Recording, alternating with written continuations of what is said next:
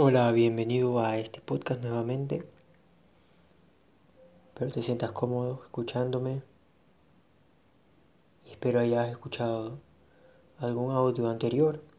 Pero si no, en este audio, pues realmente quiero hablar un poco de ese reaccionar o el responder emocional. Y es que hoy día se me fue emocionalmente algunas palabras que se notaron, obviamente.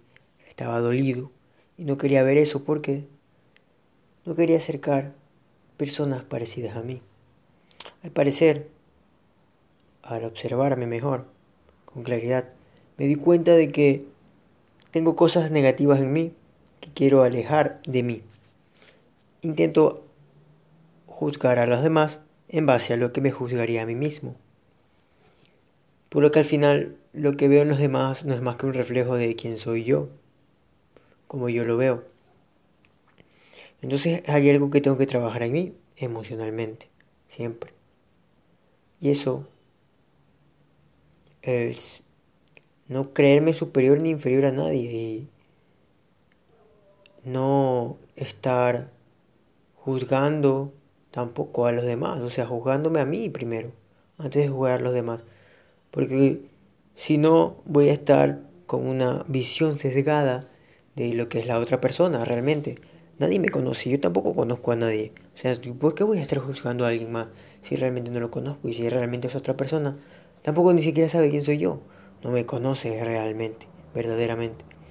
Mm, somos incongruentes en ese sentido. Bueno, al menos yo soy incongruente en eso. Intento hablar también de cosas de desarrollo personal y de mejora y demás puede ser útil, ¿no? Compartirlo y demás, porque intento dar valor, pero se refleja mi, mis creencias, mis pensamientos, mis sentimientos, que a veces hay escasez mental, por así decirlo. Así le llamaría mejor. Uh, escasez mental, escasez emocional, hay como un vacío que, lo quiero, que le quieres dejar allí y lo quieres negar, más bien. Se queda ese vacío porque lo has negado. Has negado que ahí hay algo, por eso sientes que hay un vacío. Y al observarlo y aceptarlo, al menos ya estás haciendo algo, que es recién el comienzo.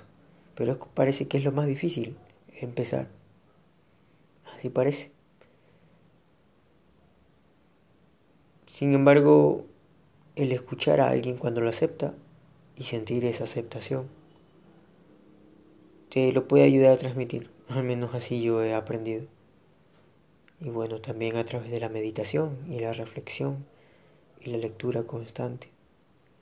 Y de ejercitar eso, la aceptación. Cuando ocurran cosas, obstáculos, no sé, problemas, cosas que no estaban previstas también, o lo que sea, aceptarlo. Y eso no significa que te vas a conformar y no vas a ir por más en algo, o que no vas a hacer nada al respecto legalmente, o no sé, cualquier cosa que realmente necesite de una acción. Significa que estás bien con eso. O sea, no que no estás bien, ni que estás mal. Simplemente que, lo que es lo que es y acepta a eso como lo que es. Que es lo que es. Y no podría ser de otra manera. Hay autores de libros que han dicho que si fuéramos esas personas, actuaríamos de la misma manera. Si estuviéramos bajo sus mismas condiciones, su misma historia en general. Y mi historia está llena de muchas pendejadas. Yo le digo pendejadas porque hay algo que quizás estoy negando. Ahí me lo puedo, hacer, me lo puedo, me lo puedo autoanalizar, quizás estoy negando algo. Eh, y esa negación es a mí mismo en cierto aspecto de quién soy. Porque hay zonas, áreas, cosas de mí que no me gustan. Intento eliminarlas de mi vida, pero no. Están ahí. Lo único que tengo que hacer, lo único que hay que hacer, yo creo, es aceptarlas. Aceptarlo. Y no identificarme con eso. Desapegarme luego de aceptarlo.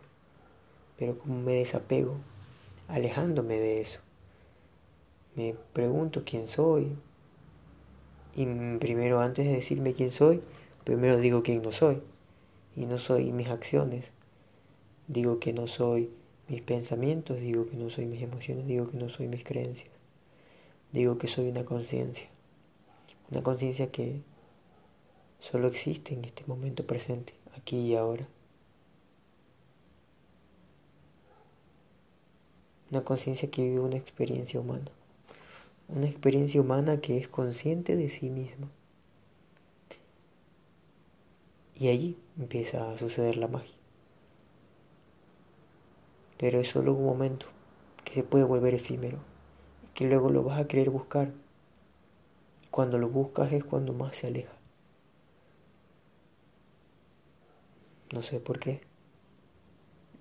Así sucede.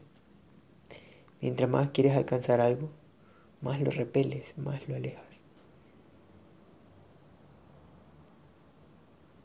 Así que no lo busques, simplemente atráelo a ti. Y cada día atráelo más y más tiempo. Debes atraer esos pensamientos, esas creencias, esas emociones y esas acciones que deseas en tu vida manifestar para tener una vida que puedas vivir. Simple creo que lo digo sencillo, pero es profundo poder llegar a eso, porque requiere de cosas, requiere de disciplina para alcanzar la libertad, por ejemplo. Y asimismo, esto requiere disciplina, estar todos los días tomando conciencia, tomando el control de este cuerpo, esta mente humana.